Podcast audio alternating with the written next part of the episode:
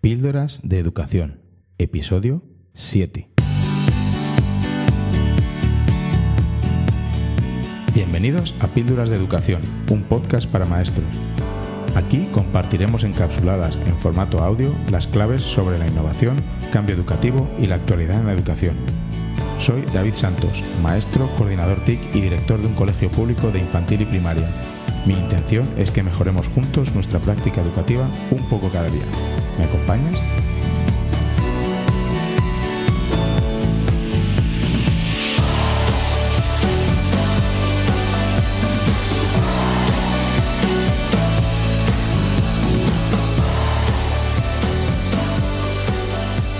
Hola, muchas gracias por estar ahí de nuevo escuchando otra píldora de educación. Espero que hayáis disfrutado de las vacaciones y cargado las pilas a tope para afrontar este 2018 llenos de energía, para innovar en el aula y compartir vuestras buenas prácticas. Sí, ya sé que estamos casi en febrero, pero bueno, no he tenido la ocasión de felicitaros el año y, animaros. La verdad es que con tan solo unos días de trabajo, cuando volvemos al, al colegio, y parece como si no nos hubiéramos ido, ¿verdad? ¿Habéis hecho propósitos de año nuevo? Yo la verdad es que, bueno, me gusta más plantearme nuevos retos cuando surgen, da igual la época del año, pero también es cierto que en el final del año parece que hacemos una valoración de lo que hemos hecho, cómo lo hemos hecho y qué queremos conseguir en el, año nuevo que entra. Aparte de los típicos propósitos que muchos nos podemos plantear, como perder peso, hacer más ejercicio, eh, los maestros que somos inquietos nos planteamos algún reto profesional. Personalmente prefiero plantearme estos retos profesionales en verano, porque tengo más sensación de, cierre y comienzo de, de, algo nuevo, aunque nunca dejo de plantearme propósitos y objetivos. Una de las cosas que he aprendido es que los objetivos que me planteé deben ser medibles, cuantificables y lo más específicos posibles. Si no, nunca tendré la sensación de, de haberlo logrado o simplemente no lo sabré. Por ejemplo, en vez de usar, en vez de decir, eh, plantearme un objetivo que se llame usar metodologías activas en mi aula, pues es más conveniente replantearlo y proponerse empezar a trabajar por proyectos, eh, que es algo más concreto. En vez de voy a hacer más ejercicio, pues me planifico cuántos días voy a hacer ejercicio durante la semana. Esto hará más fácil su consecución y seguimiento. ¿Sabíais que diversas investigaciones muestran que es mucho más probable que alcancemos nuestros objetivos cuando los hemos reflejado por escrito? Pues sí. Escribe tus objetivos y ten un plan para revisarlos cada mes, para ver cómo vas con su, con su cumplimiento.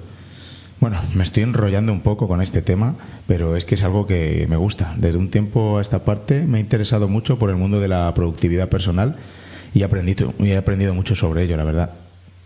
Quizá algún día hablemos en el podcast de productividad para profes. Bueno, después de haberos dado un poco la chapa con esta introducción sobre los objetivos, vamos con el tema que nos ocupa, que no es otro que el de los deberes.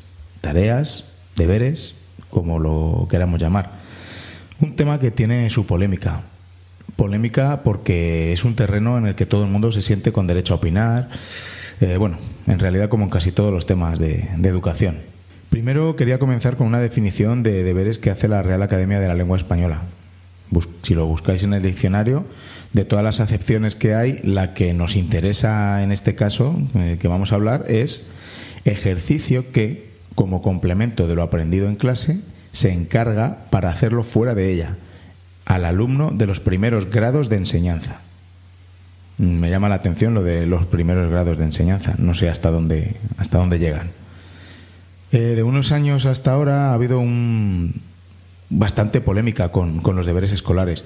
Nos encontramos con posturas de todo tipo que provienen de diferentes agentes, familias, profesores, la administración, etcétera.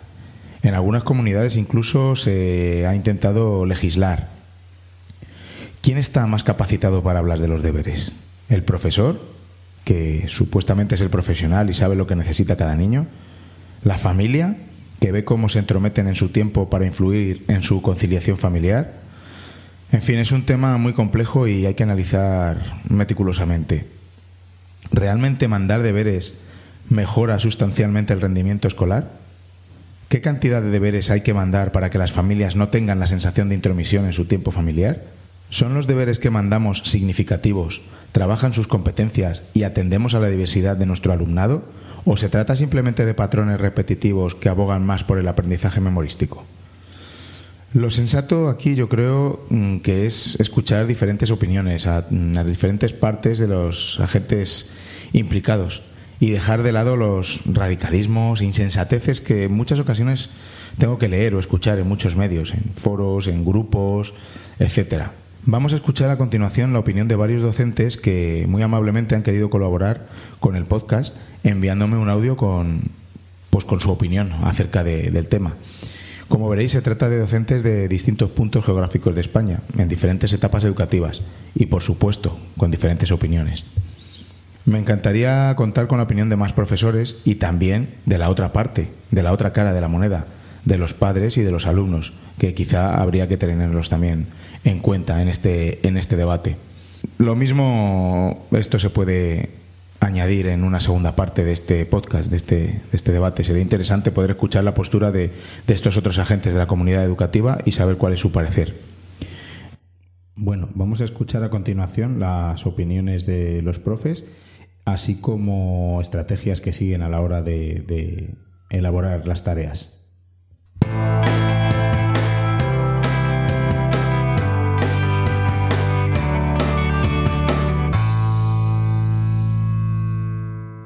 Hola, me llamo Juan Francisco, soy profesor del Colegio Hispano Inglés en Santa Cruz de Tenerife. Eh, como nosotros trabajamos desde el enfoque Flipe, eh, las actividades o deberes eh, para casa entendemos que son actividades de orden inferior y consisten básicamente en que los niños vean o visualicen una serie de vídeos en los que se explican los contenidos de matemáticas y de física y química en que en el vídeo interaccione con ellos de tal manera que llevan un cuestionario que nos permite hacer un feedback de qué es lo que han entendido y eso posibilita que eh, en clase trabajemos los problemas de matemáticas de forma cooperativa y sobre todo que podamos dedicar mucho tiempo en el aula a trabajar por proyectos. Nos estamos centrando muchísimo en hacer eh, trabajos por proyectos, como por ejemplo el proyecto que enviamos al Carnaval de Matemáticas, los proyectos de cómics de biografías de científicos, los proyectos que hicimos con el tema de logaritmos o eh, el proyecto que hicimos con el Colegio Americano de Tabasco. Bien, eh, esto evidentemente no lo puede hacer un, profesor solo por libre, sino que está involucrado todo, todo el área de ciencias y eh, se consigue pues fundamentalmente porque desde la CCP se ha dictaminado que el peso de las actividades que se desarrollan en clase tienen un peso del 50% y eso motiva muchísimo a los alumnos a, a, hacer estos proyectos y a trabajar en clase. Yo quiero recalcar también que esta forma de trabajar eh, los niños le agradecen mucho puesto que se sienten acompañados a la hora de trabajar, es decir, eh, se sienten o se sentían muy solos cuando en casa estaban haciendo las tareas y muchos de ellos no las comprendían, pero ahora en clase, ya sea o bien trabajando de forma cooperativa o bien haciendo los proyectos, que también se hace de forma cooperativa, evidentemente, ellos se sienten arropados no solo por sus compañeros, sino por mí como profesor. Entonces, eh, esta forma de trabajar creo que, que no, constato que estoy que estamos obteniendo mejores resultados eh, puesto que ellos están muchísimo más contentos y eh, la, las herramientas de evaluación que tenemos son más variadas puesto que antes solo era un, el examen la única herramienta de evaluación y ahora tenemos multitud de herramientas para evaluar y calificar a los niños pues nada, David, te doy las gracias por invitarme a conocer mi opinión sobre cómo trabajamos los deberes en el Colegio Hispano Inglés y nos vemos en el próximo podcast. Muchas gracias. Hasta ahora. Saludos a todos los oyentes. Me llamo Pedro Camacho, soy maestro de primaria bilingüe en el CEIP Cuatro Caños de Vera, Almería, y también soy escritor de literatura infantil y juvenil, entre otras cosas. Antes de atacar el tema principal que me ha llevado hasta aquí, os pondré en situación de cuál es mi forma de trabajo en mi aula de sexto de primaria estoy llevando a cabo un proyecto educativo integrado gamificado. Es decir, un proyecto que engloba la mayoría de las asignaturas del currículum y que se desarrolla a través de un juego que sumerge a mis estudiantes en otro mundo. Ellos y ellas son aspirantes a caballeros y damas de dragón. Y para conseguirlo deben adquirir las competencias clave ajustadas a su nivel a través de los indicadores de logro o estándares de aprendizaje establecidos en el currículum. De este modo, trabajan en grupos de cuatro y disponen de un dossier de trabajo, un ordenador portátil y el libro de texto que usan a modo de consulta. Básicamente, yo les planteo retos, problemas que ellos tienen que superar con los materiales de los que disponen. Eh, todo lo que hacen en clase es evaluado, bien sea por observación directa o por corrección del cuaderno. En casa, su compromiso es el de leer una hora y 15 minutos diarios y realizar algún trabajo ocasional siempre voluntario. No hay deberes y la mayoría de las veces no hay exámenes, al menos no los exámenes habituales. Llegado a este punto, nos hacemos la pregunta que nos ha llevado hasta aquí. ¿Deberes sí? ¿Deberes no? Rotundamente no. Los deberes cumplían una función muy importante en la educación del pasado, pero hoy en día, en la era de la información, es más importante enseñar a pensar, a gestionar esa información.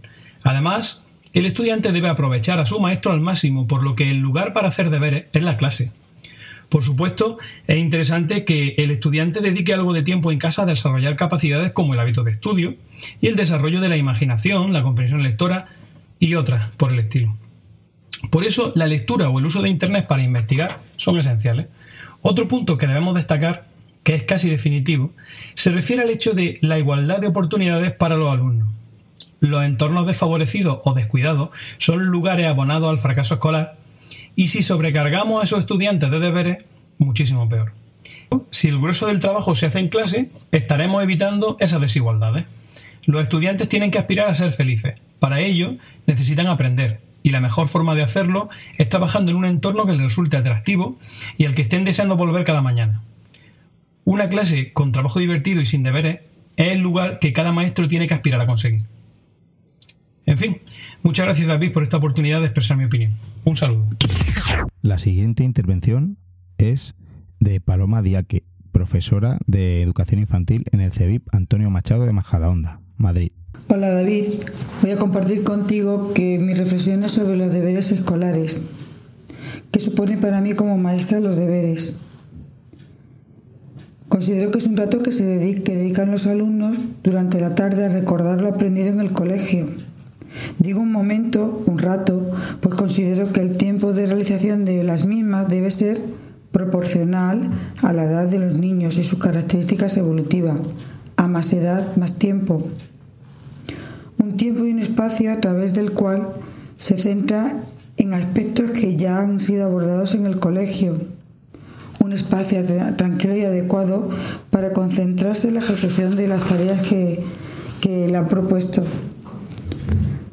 actividades que a mi entender el niño ya conoce, lo que le permite realizarlas sin ayuda de un adulto o simplemente con la supervisión del adulto. No consigo los deberes como una ampliación más de contenidos que todavía no se han dado en la clase o para subir los niveles de, de eficacia o de rendimiento de los alumnos. Yo considero que el momento de los deberes, el tiempo que sea, el ratito que sea, es un momento de confrontación del propio niño con sus aciertos y sus desaciertos, es decir, con sus éxitos y sus fracasos, sobre los, mm, lo que han, aprendido durante la jornada del cole. También les permite la adquisición de un hábito y rutina que le van preparando poco a poco para cuando pasen al instituto tener un rato de, de estudio, que a fin de cuentas es lo que van a necesitar, esfuerzo para poder ir sacando las diferentes asignaturas a lo largo de toda su enseñanza, de toda su formación académica. ¿Qué suponen a las familias? A las familias también les supone un esfuerzo. Se llega cansado después de la jornada de trabajo y los niños pues tienen otros medios para estar más a gusto, que les gusta más, que la televisión, las, los iPads, todas las tecnologías que son muy buenas, bien usadas, pero que a veces el, suelen ser bastante competitivas con relación a las tareas que, se mandan en el cole. Es difícil a veces compaginar el momento de tarea con todas las rutinas que tenemos que se tienen que realizar dentro del hogar cuando se llega del trabajo, pero no es imposible. Dedicar un ratito a estar con los hijos para ver qué han hecho en el cole, qué han aprendido, cómo les podemos ayudar. Eh, la verdad que es un momento mágico en la jornada de, cada día una vez terminado el trabajo fuera de casa.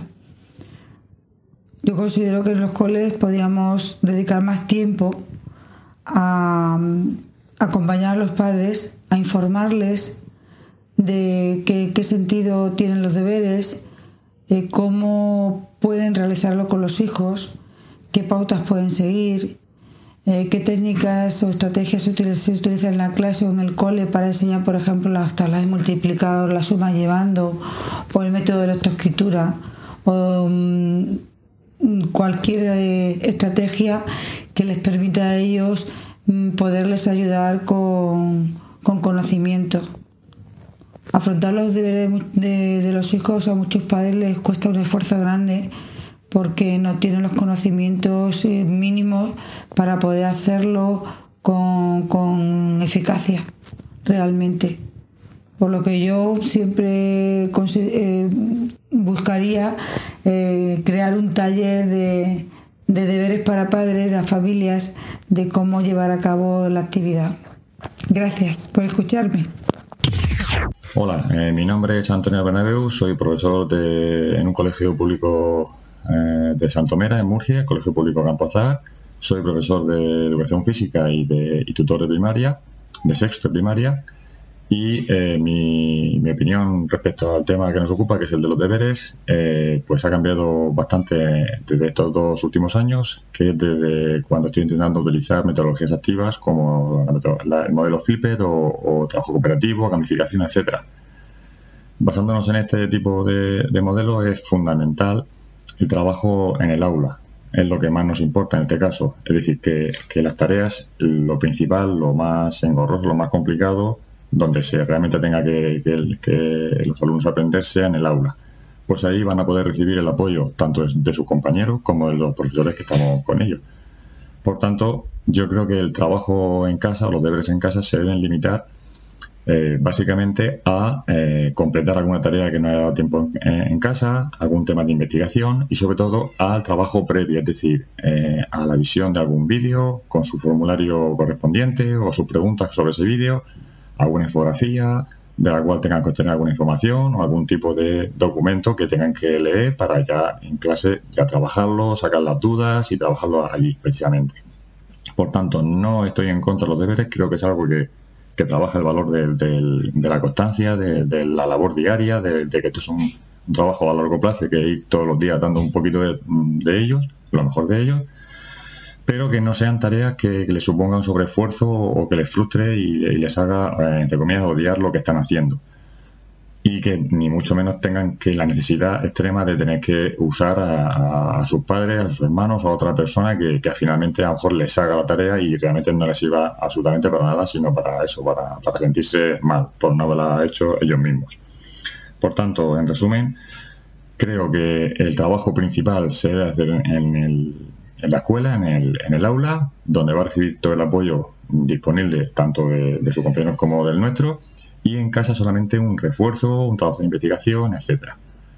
Sobre todo también hay que tener en cuenta que el profesorado sí que tiene, son varios profesores los que le imparten clase, también deben de intentar consensuar qué tareas o qué actividades le va a mandar a, casa para no sobrecargarlos. Y bueno, esta es mi opinión sobre el tema y, bueno, espero haber aportado algo a, este debate. Muchas gracias David por todo y un saludo. Hola, soy Juan José y soy maestro de un colegio de un pequeño pueblo de, Castellón. Eh, llevo 13 años como tutor de primaria y bueno, cuando llegué y comencé a dar clase de, primaria me di cuenta que eh, en general eh, los compañeros que tenía en, mi ciclo pues mandaban bastantes deberes. En realidad pues trabajábamos con libro de texto y prácticamente mandaban el 100% de, de los deberes que venían en, el tema que estábamos dando. Eh, casi se puede decir que era fiesta el día que se mandaba alguno de menos. Así que como yo tampoco tenía muchas tablas en cómo se debería de, hacer esto de mandar los deberes, pues eh, me uní un poco al club. El tema es que empecé, bueno, los, los alumnos empezaron a quejarse de que tenía muchos deberes y tal, y empecé a pensar que, que tal vez tenían razón, que eran deberes un poco absurdos en algún caso era muy repetitivo. Eh, pues eso, ejercicios que igual se consistían en copiar justo lo que había arriba y modificar alguna cosa. Y entonces eh, fui eh, o pasé por otra fase en la que seleccionaba más bien los ejercicios del libro que mandaba para no tenerlos que mandar todos. Eh, llegó otro momento que me iba inventando algún tipo de ejercicio que podía ver yo que tenía un, cierto provecho con lo que estábamos dando y a lo mejor sí que hacíamos uno o dos de los que venían en el, en el libro, pero me centraba más en corregir o en trabajar aquellos que, que había añadido yo. Y bueno, ahora pues eh, como ya trabajamos mm, pues eh, sin libros, sí que utilizamos algún cuadernillo, pero en general pues trabajamos más o menos por proyectos pues eh, los ejercicios tienen más que ver con cosas creativas, con cosas de que demuestren un poco que han comprendido lo que se ha trabajado, crear una analogía de lo que se ha explicado, hacer algún resumen de lo que hemos estado viendo en el tema, eh, que relacionen lo que hemos dado ese tema con otro tema anterior. Y bueno eh, veo que esto les llama mucho más la atención que además eh, en lugar de tirarse una hora haciendo cada haciendo los ejercicios los hacen en 20 minutos en 15 minutos claro ellos ven que invierten menos tiempo las cosas que hacen las hacen con más calidad y con más gusto. Y bueno a la hora de corregir cuando antes era tal cual ejercicios de libro, pues nadie quería corregir, porque la verdad que les parecía algo aburrido y que no tenía mucho sentido y en fin. Pero ahora yo pues cuando les planteo, por ejemplo, eh, ¿qué habéis encontrado de o qué habéis apuntado como resumen de lo que trabajamos ayer en clase? Pues claro, todo el mundo quiere participar, todo el mundo quiere decir lo que ha hecho para ver si el punto de vista que él ha puesto o que él había enfocado es el correcto o no, qué piensan sus compañeros.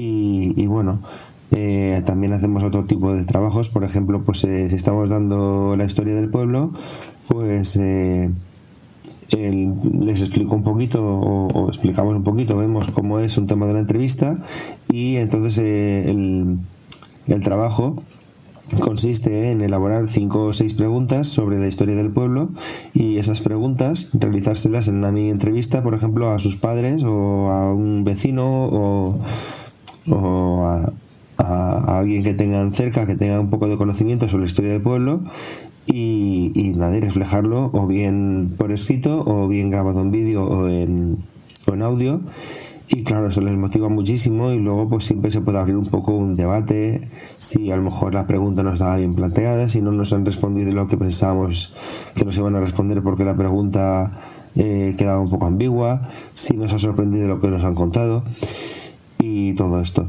Claro, eh, también tengo que decir un poco en contraposición que hay algunas materias o algunos aspectos, como por ejemplo la ortografía o por ejemplo mm, las operaciones matemáticas, que yo de momento, pues eh, aunque he ido transformando un poquito mi manera de, organizar los deberes, eh, pues eh, no sabe planteármela de otra manera.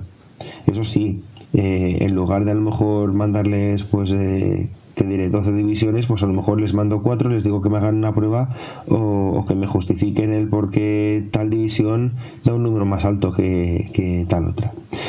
Y nada, eh, ya un poco para acabar, concluir que pienso que, sí que es necesario que los niños eh, tengan deberes, mm, un poco por crear el hábito de, llegar a casa, mm, reflexionar qué es lo que se ha hecho en clase, sacar eh, de la, de la mochila el material que se ha trabajado y, al menos darle un vistazo, porque sí que tengo claro que muchos de mis alumnos eh, ni siquiera serían capaces de abrir la, mochila en, casa si no llevaran ni un solo ejercicio.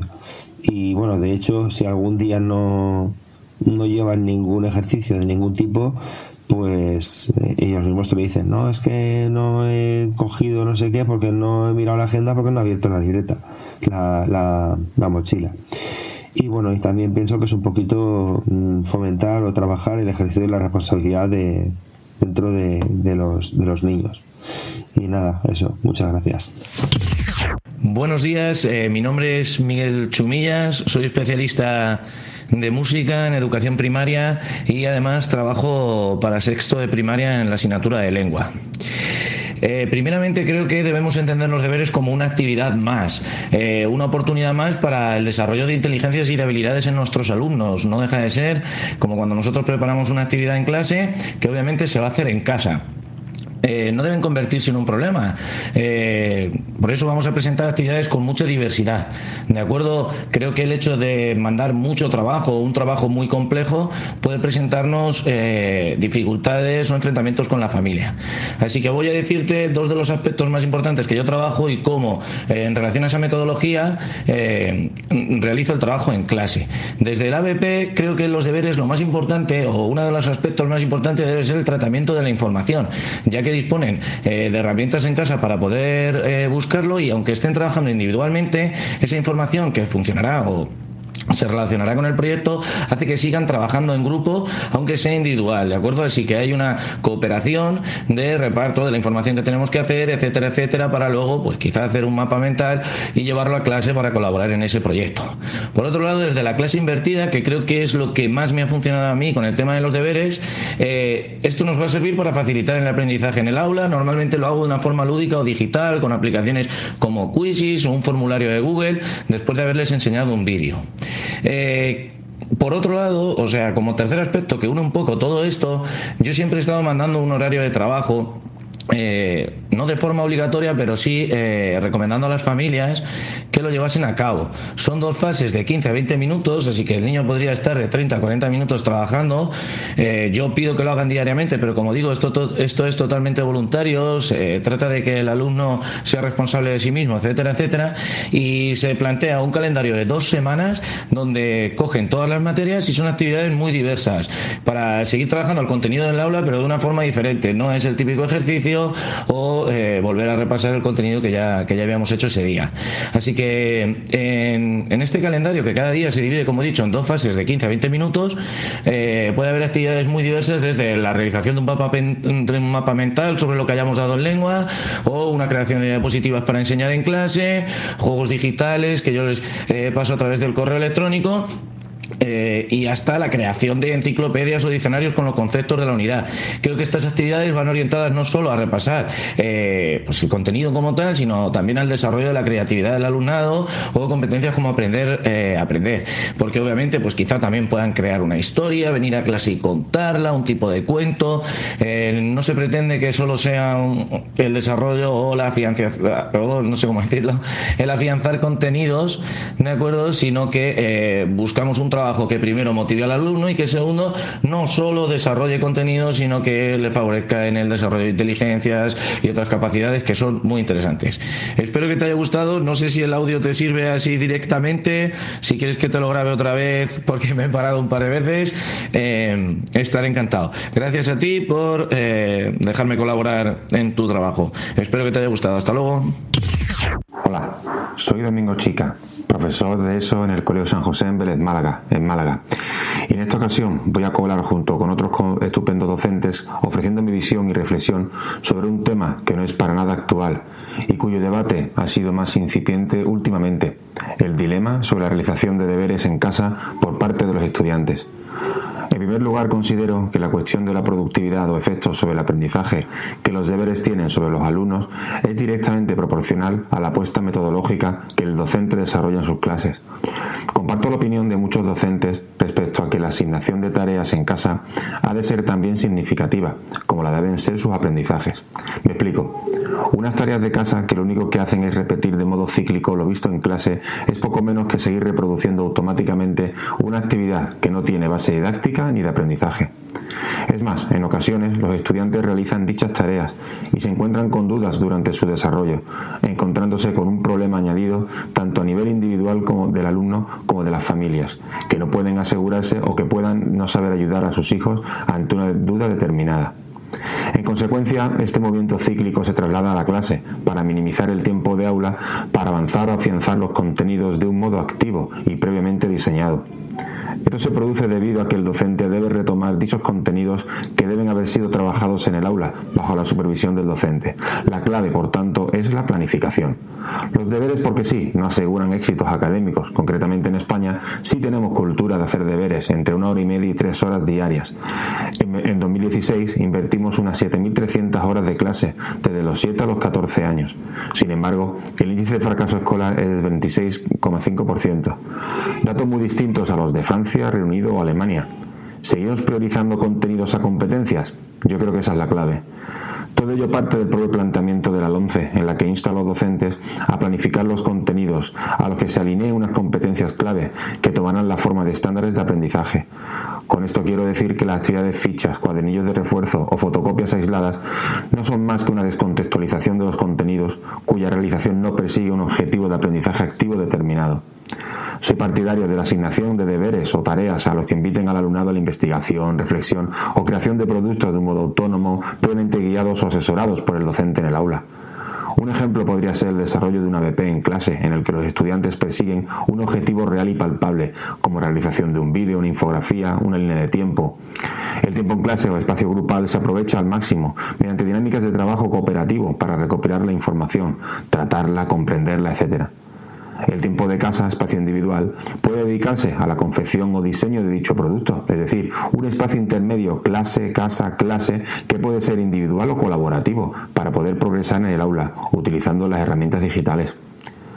Finalmente, pienso que el debate de los deberes siempre va a estar ahí. Únicamente es necesario que los docentes nos plantemos no el por qué, sino el para qué en la asignación de las tareas que no deben ser excesivas o mecánicas, sino que incidan directamente en el aprendizaje de nuestros alumnos de un modo creativo y transformador.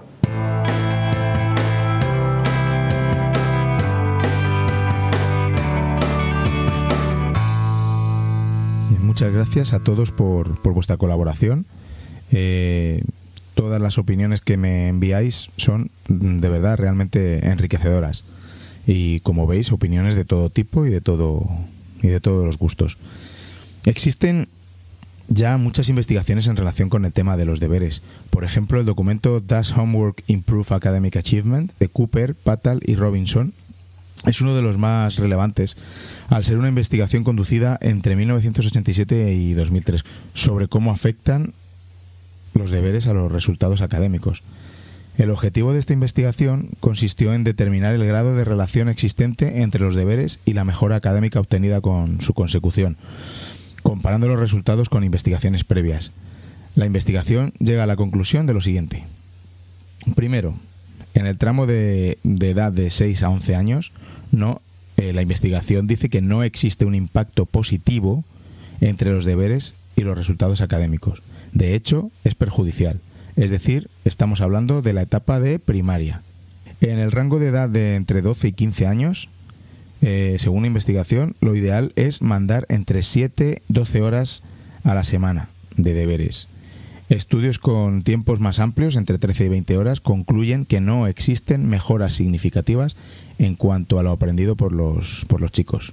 Otro tramo de edad en el que se centra la investigación es el de 16-17 años, y dicen que a lo sumo dos horas al día. Más no influiría en los resultados académicos. Interesante estudio, ¿verdad? Por supuesto, estos son datos generales. Eh, no se habla ni se tiene en cuenta eh, las individualidades, contexto familiar y social, que para mí es realmente importante y muy a tener en cuenta.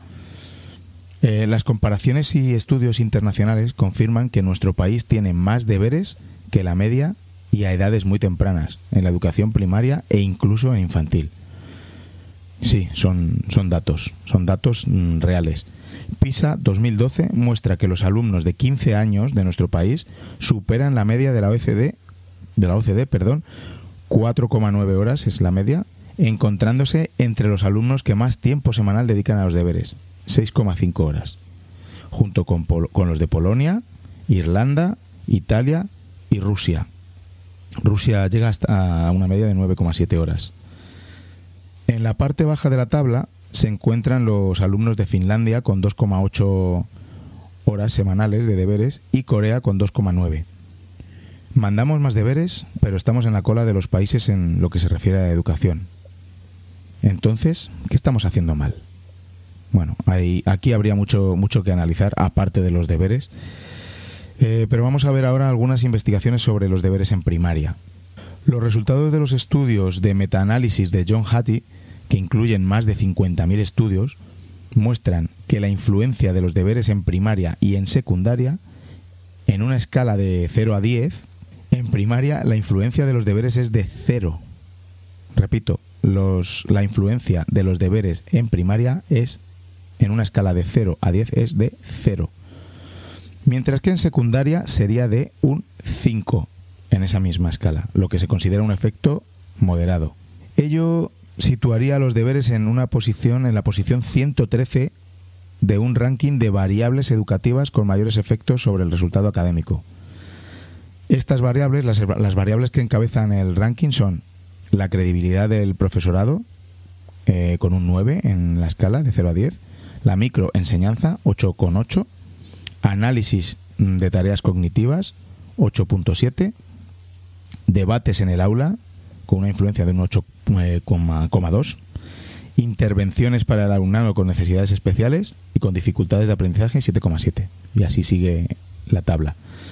Teams, a su vez, ofrece también unos resultados que revelan que en cuarto de primaria no existe relación entre la cantidad de deberes que se mandan y el rendimiento de los alumnos. Un estudio de Euridice de 2012. Finalicemos con la conclusión de Harris Cooper, profesor en el Departamento de Psicología y Neurociencia en el Duke Institute for Brain Sciences, considerado uno de los máximos expertos en la materia, que asegura que no existen pruebas de que ninguna cantidad de deberes mejore el rendimiento académico de los alumnos de primaria.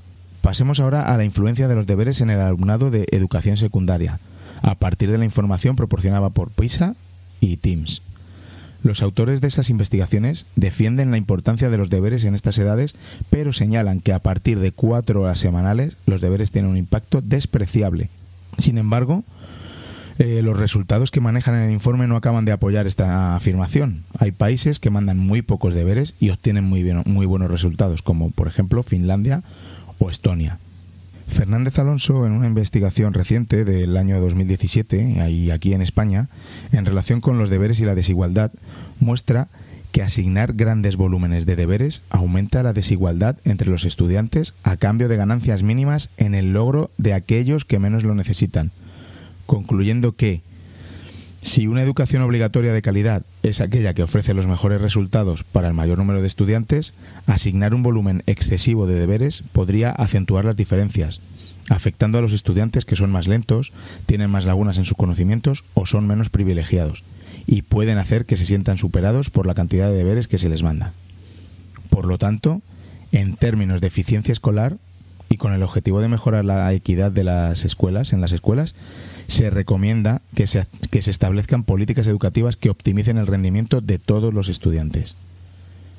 Diferentes países han legislado o establecido políticas sobre los deberes orientadas a limitar el tiempo dedicado y mejorar la calidad, insistiendo en aspectos como la adecuación a la edad, la individualización o su calidad. ¿Qué ocurre en España? Pues que los deberes van a seguir existiendo, tanto si se legisla al respecto como si no porque son demandados por gran cantidad de padres, alumnos y profesores. Eso hay que ser realista y es la realidad. Es verdad. La mejor prueba es que han sido ya prohibidos en varias ocasiones anteriores, sin resultado aparente alguno. Sí, eh, tenemos en el decreto de 31 de mayo de 1967, en su artículo quinto, se expone queda prohibido encomendar a los alumnos trabajos para ejecutar fuera del centro, los que con carácter excepcional se les encomiende se, someterá, se someterán a la previa aprobación del jefe de estudios. Curioso, ¿verdad? En el decreto 1106-1967 de 31 de mayo, en el artículo sexto sobre el trabajo escolar, eh, se dice todo el trabajo escolar de los alumnos deberá ser realizado dentro de las horas de las respectivas clases en consecuencia, ningún profesor oficial o no oficial podrá encomendar deberes, tareas, estudios o trabajo a los alumnos para su realización fuera de las horas de clase. En el BOE número 250 de 18 de octubre de 1973, La resolución de la, eh, en una resolución de la Dirección General de Ordenación Educativa, por la que se dan normas sobre la realización de trabajos escolares fuera de los centros de educación básica, expone, primero, los programas de los centros serán elaborados de forma que eviten como norma general el recargo de actividad de los alumnos con tareas suplementarias fuera de la jornada escolar. Después, en la circular de obligatorio cumplimiento, de cumplimiento que regula el comienzo de curso del curso 1984-1985 del MEC, Ministerio de Educación y Ciencia, dice textualmente se recuerda la prohibición de encomendar tareas de carácter general, regular y periódico a los alumnos para realizar fuera del centro.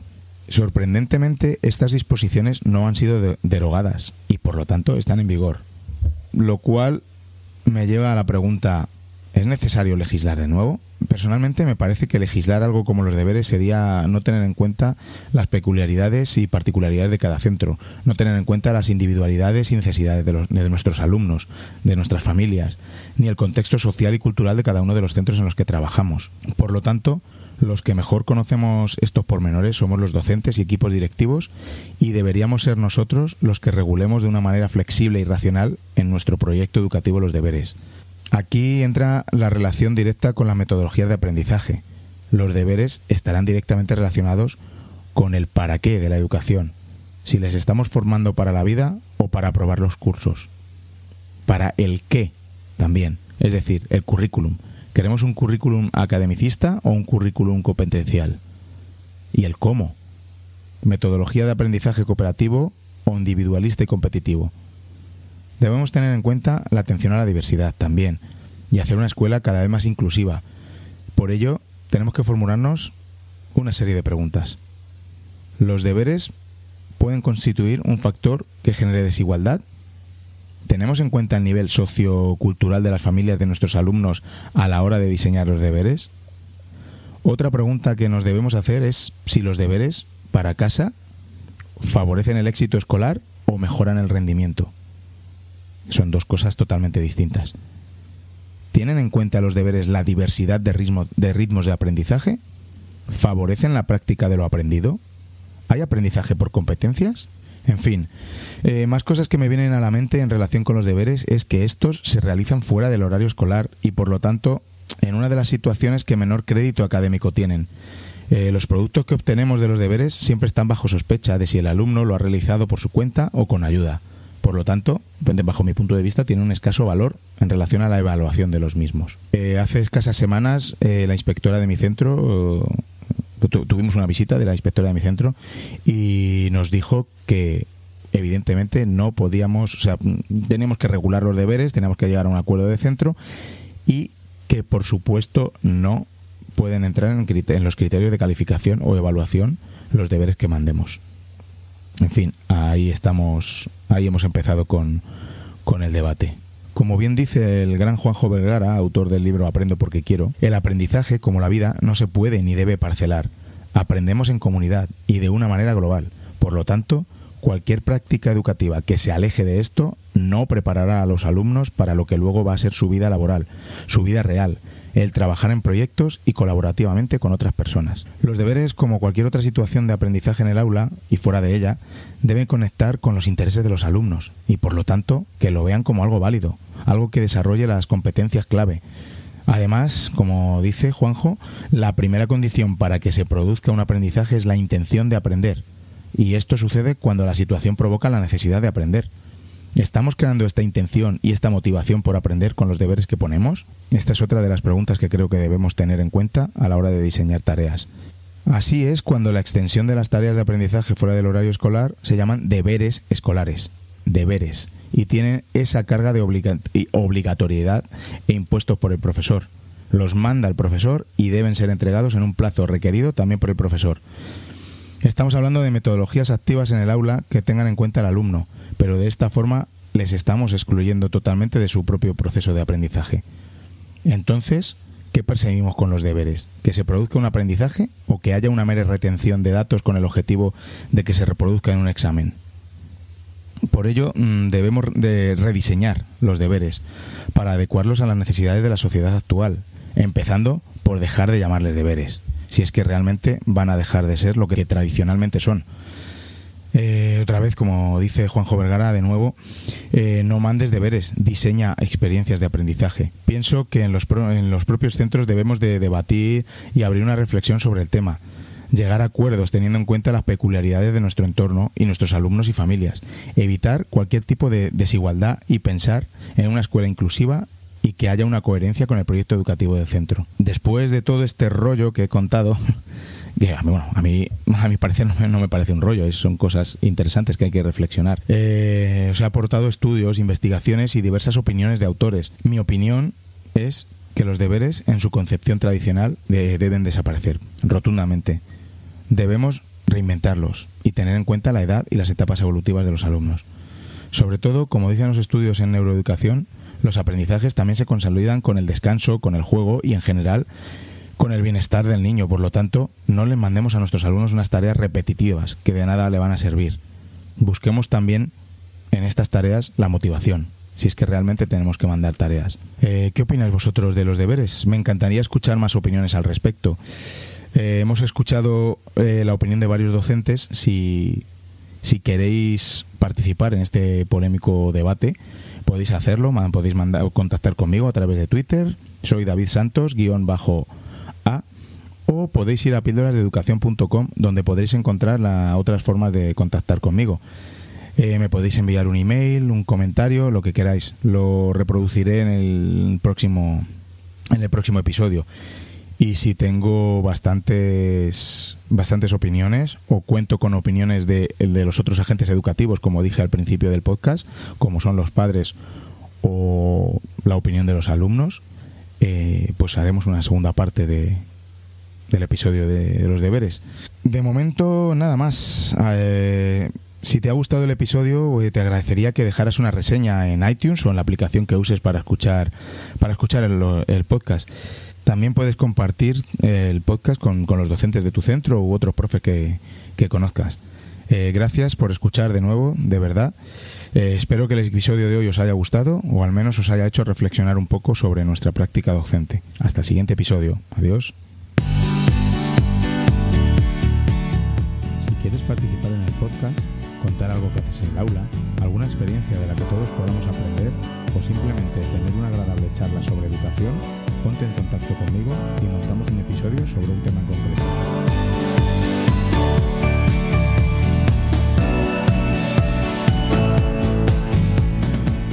Y recordad, con vuestras píldoras podemos hacer que la educación goce de la mejor salud.